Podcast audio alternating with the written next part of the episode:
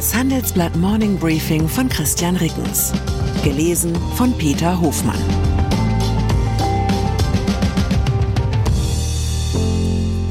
Guten Morgen allerseits. Heute ist Freitag, der 26. Januar. Und das sind unsere Themen.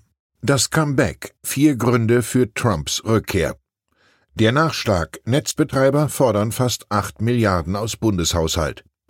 Die Elite. Acht Aktien mit sicherer Dividendenrendite. USA. Erinnern Sie sich auch an diese Erleichterung vor drei Jahren, als Donald Trump am 20. Januar 2021 aus dem Weißen Haus verschwunden war? Für mich hat es sich damals angefühlt, als habe die Geschichte einen grotesken Irrtum korrigiert. Die einzige offene Frage schien mir, ob Trump seinen Lebensabend auf dem Golfplatz oder im Gefängnis verbringen würde dass die Republikanische Partei und das amerikanische Volk Trump noch einmal verfallen könnten, ausgeschlossen. Ein Mann, der für das Präsidentenamt charakterlich so offensichtlich ungeeignet ist. Doch nun ist Trump zurück. Die Präsidentschaftskandidatur der Republikaner hat er sicher. Und auch in den Umfragen gegen Amtsinhaber Joe Biden führt er. Der US-Politologe Ian Bremmer schätzt die Chancen, dass Trump in einem Jahr wieder im Weißen Haus sitzt, auf 60 Prozent. Wie konnte das passieren? Diese Frage stellt unser US-Team im Handelsblatt Wochenendschwerpunkt und beantwortet sie anhand von vier Punkten. Erstens. Die sehr guten US-Wirtschaftsdaten werden vielfach nicht Präsident Joe Biden angerechnet, der Inflationsschub nach Corona aber schon. Zweitens. Die USA erleben ihre eigene Migrationskrise, die die Republikaner geschickt als Wahlkampfinstrument nutzen. Drittens. Trumps erste Amtszeit hat die Maßstäbe für die politische Kultur verschoben.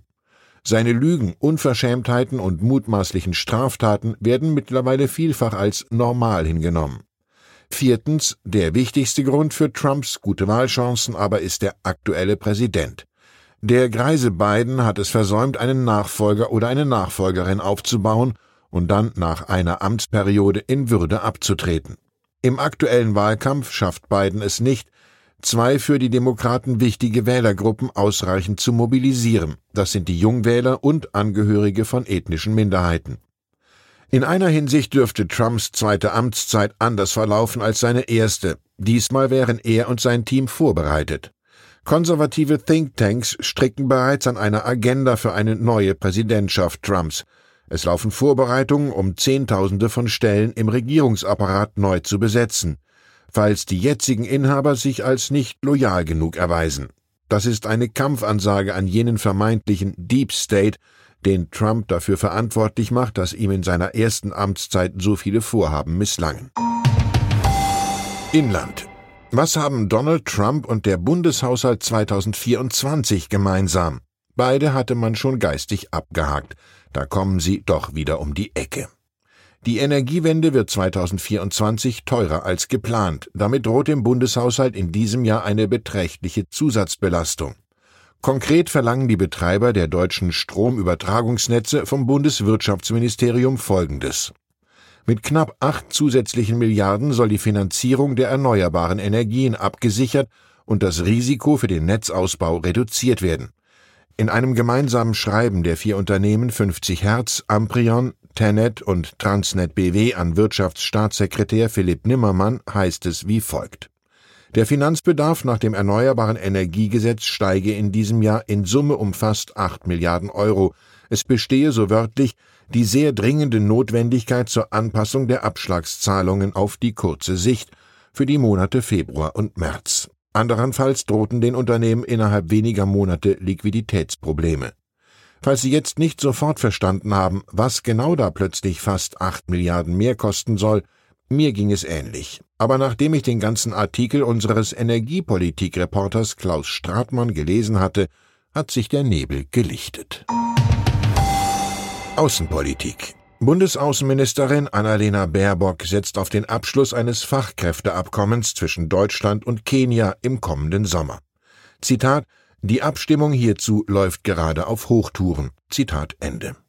Das hat die Grünen-Politikerin nach einem Treffen mit dem kenianischen Präsidenten William Ruto gesagt. Gemeinsames Ziel sei es, kenianischen Fachkräften eine Arbeitsaufnahme in Deutschland leichter zu ermöglichen.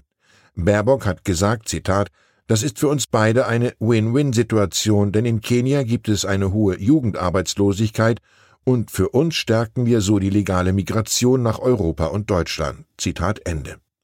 Ähnlich hatte sich Kanzler Olaf Scholz im vergangenen Mai bei einem Treffen mit Ruto geäußert. Bündnis.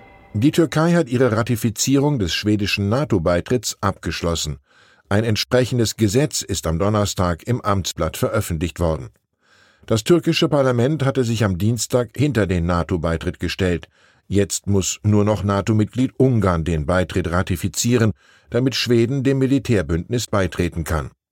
Der schwedische Ministerpräsident Ulf Kristersson hat eine Einladung seines ungarischen Kollegen Viktor Orban für ein Gespräch über den Beitritt akzeptiert.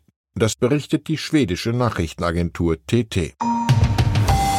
Finanzen Anleger, die nach einer hohen laufenden Ausschüttung suchen, schauen gerne auf die Dividendenrendite.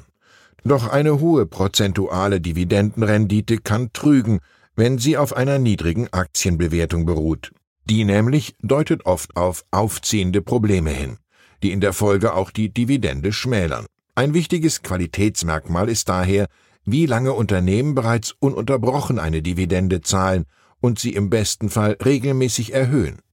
Acht solcher Dividendenaristokraten hat mein Kollege Ulf Sommer herausgefiltert.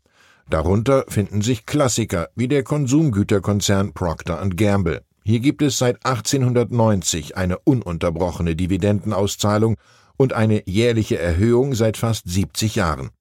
Aber auch ein Überraschungskandidat wie der Netzwerkausrüster Cisco ist dabei.